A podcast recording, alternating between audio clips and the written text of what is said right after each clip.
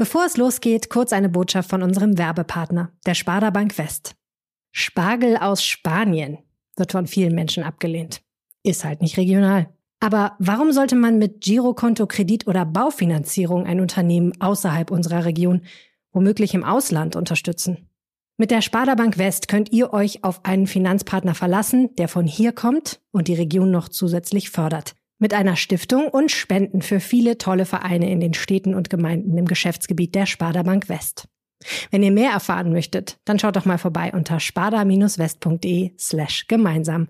Und jetzt viel Spaß mit dem Aufwacher-Podcast. Ja, da muss man jetzt abwarten, wie es weitergeht. Nächste Woche können das schon wieder mehr sein. Also es kann sein, dass zwar jetzt äh, geöffnet wird, aber an den vielen Kreisen und Städten doch die Schulen geschlossen bleiben müssen. Ab nächster Woche heißt es wieder, die Klassenräume werden voller. NRW setzt das Wechselmodell wieder ein, zumindest dort, wo die Corona-Lage nicht zu angespannt ist. Wir klären, was das für Schüler, Lehrer und auch Eltern in NRW bedeutet. Außerdem wird es mal etwas romantischer im Aufwacher. Ich bin Florian Pustlauk. Hi. Rheinische Post Aufwacher. News aus NRW und dem Rest der Welt. Alle Schüler sollen ab der kommenden Woche zurück in die Klassenräume, zumindest im Wechselmodell und dort, wo die Wocheninzidenz unter 200 liegt. Das hat NRW-Schulministerin Yvonne Gebauer gestern angekündigt und darüber spreche ich jetzt mit Kirsten Bialdiger von der Rheinischen Post. Hi. Hallo. Kirsten, jetzt steigen die Zahlen ja weiter, auch in NRW. Es sind weitere Verschärfungen im Gespräch, Stichwort bundesweite Notbremse. Und jetzt doch wieder Unterricht im Klassenraum. Kommt das nicht irgendwie überraschend? Ja, das ist schon überraschend, weil die Schulministerin ja noch vor einer Woche alle in den Distanzunterricht geschickt hat, bis auf die Abschlussklassen und die Abiturienten. Und nun also wieder eine Kehrtwende. Und heute hieß es dann, ab nächster Woche können eben dann, wie du gerade gesagt hast, alle Kinder wieder im Wechselmodell, also mindestens einen Tag pro Woche zur Schule gehen. Dazu muss man aber da sagen, dass die Schulministerin es damit begründet hat heute, dass eben vor einer Woche nach Ostern noch nicht klar war, ob die Zahlen weiter steigen. Sie nannte das ein diffuses Infektionsgeschehen. Und erst mit dem heutigen Tage, so da bezog sie sich auf das äh, Robert Koch Institut, habe das Robert Koch Institut zugesichert, dass die Zahlen auch wirklich die Aussagekraft haben, um beurteilen zu können, wie sich das Infektionsgeschehen tatsächlich darstellt in Nordrhein-Westfalen. Hm, aber die Zahlen steigen doch auch heute. Also ich kann es mir nicht so ganz erklären, was darin jetzt weniger diffus sein soll. Also ist ganz richtig. Also die Zahlen steigen und äh, damit hat man Klarheit, dass die Zahlen steigen. Also die Ministerin sagte, wenn sie sich streng an das neue Bundesinfektionsschutzgesetz halten würde, dürfte sie bei dieser Inzidenzlage sogar vollen Präsenzunterricht machen. Also NRW ist damit sogar strenger als das neue Gesetz. Da sieht man, wie hoch die Priorität ist, die äh, man im Bund dem Thema Bildung beimisst und dem Thema Kinder und Jugendliche. Es geht ja auch nicht nur um Bildung, sondern es geht auch um das seelische Wohlergehen. Mhm. Und äh, wie, wie gesagt, also ausgenommen sind aber davon dann die kreisfreien Städte und, und Kreise mit einer Inzidenz über 200. Das sind im Moment in Nordrhein-Westfalen sechs. Ja, da muss man jetzt abwarten, wie es weitergeht. Nächste Woche kann das schon, können das schon wieder mehr sein. Also es kann sein, dass zwar jetzt äh, geöffnet wird, aber dann in vielen Kreisen und Städten doch die Schulen geschlossen bleiben müssen. Es bleibt also weiter sehr dynamisch. Kommen wir jetzt mal zu der Testpflicht. Die zwei Tests pro Woche müssen ja sein, muss jeder Schüler äh, machen. Wie kann ich mir das vorstellen, wer keinen Test macht? Hat dann einfach frei? Ja, das äh, wäre ganz schön. Äh, ich glaube, dann würde das mit der Testpflicht sich bei manchen auch schnell erledigen. Zum einen gibt es eine kleine Hintertür, die hat die Ministerin jetzt aufgemacht und bisher hieß es, jeder Schüler muss sich im Klassenzimmer testen. Und das ist, es gibt jetzt da doch noch eine Alternative und die sieht so aus, äh, wer das nicht in der Schule machen möchte, kann in ein offizielles Testzentrum gehen, gibt's ja jetzt inzwischen überall, bei Apotheken, bei Ärzten und so weiter, sich einen solchen sogenannten Bürgertest abholen der aber nicht älter als 48 Stunden sein darf und natürlich nur, wenn er negativ ist. Und den dürfen die Kinder dann in der Schule vorlegen und dürfen auch am Präsenzunterricht teilnehmen. Wer aber auch das nicht möchte, der ist tatsächlich, hat, hat keinen Anspruch, also erstmal darf er nicht in den Präsenzunterricht kommen, aber er hat auch keinen Anspruch auf diesen Distanzunterricht. Also es kann auch sein, dass er einfach Aufgaben bekommt und diese Aufgaben dann erledigen muss. Hm, also das ist schon relativ hart. Ähm, jetzt wird's ja auch ernst für die Abiturienten in NRW. Nächste Woche Freitag, am 23. April, starten die ersten Prüfungen. Das in der aktuellen Situation und nach so einem schwierigen Schuljahr, wie wird das denn ablaufen?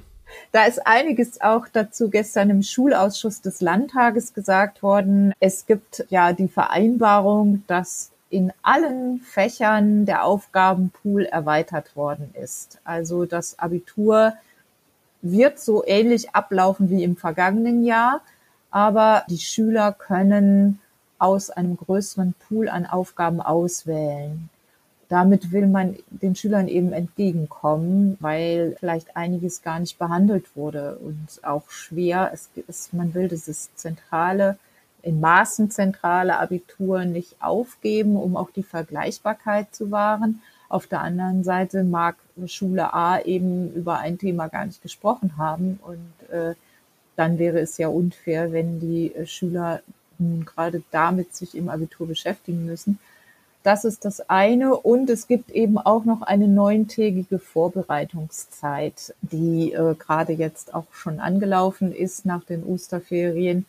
Wer sich unsicher fühlt, kann dann eben nochmal auf die Lehrer zugehen und nochmal gezielt fragen und äh, sich so ein bisschen auch, glaube ich, beruhigen lassen. Denn es ist ja klar, dass dieser Abiturjahrgang insgesamt verunsicherter ist als äh, viele Jahrgänge vorher. Ja, absolut. Da drücken wir mal die Daumen. Vielen Dank, Kirsten Bialdiga, für deine Infos. Gerne.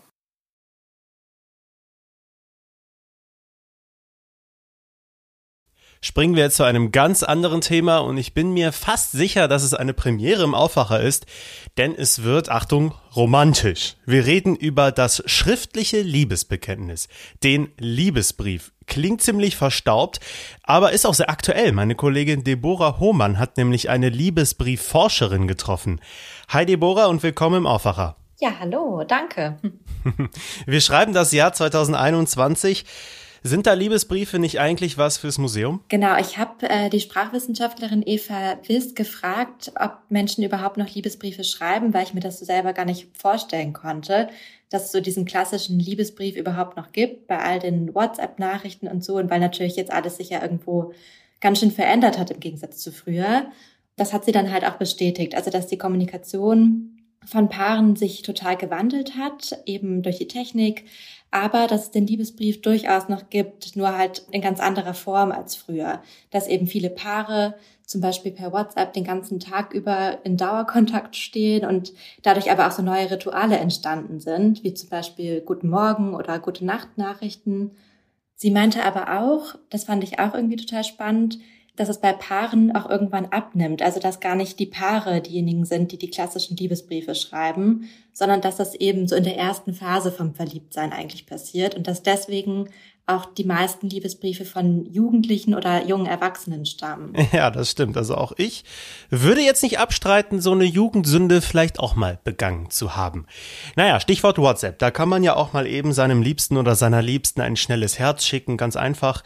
Historisch gesehen verläuft der Wandel der Liebesbriefe ja wahrscheinlich ja, eins zu eins mit dem Fortschritt der Technik. Ne? Also früher der klassische Brief, geschrieben noch mit Feder und Tinte und heute einfach alles ins Smartphone getippt?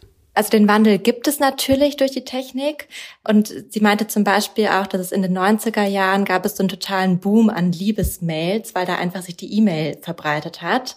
Aber es gibt tatsächlich auch noch viele handgeschriebene Briefe. Und tatsächlich schreiben auch Jugendliche noch handgeschriebene Briefe, was ich auch interessant fand und eben auch Paare, die sich dann quasi so kleine Zettelchen oder Notizen zu Hause schreiben.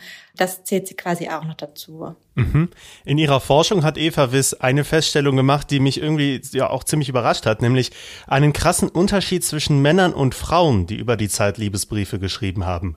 Was ist das für ein Unterschied? Ja, die Sprachwissenschaftlerin Eva Wiss hat herausgefunden, dass der Liebesbrief eigentlich ein total männliches Genre ist. Sie hatte da aber auch eine Erklärung für.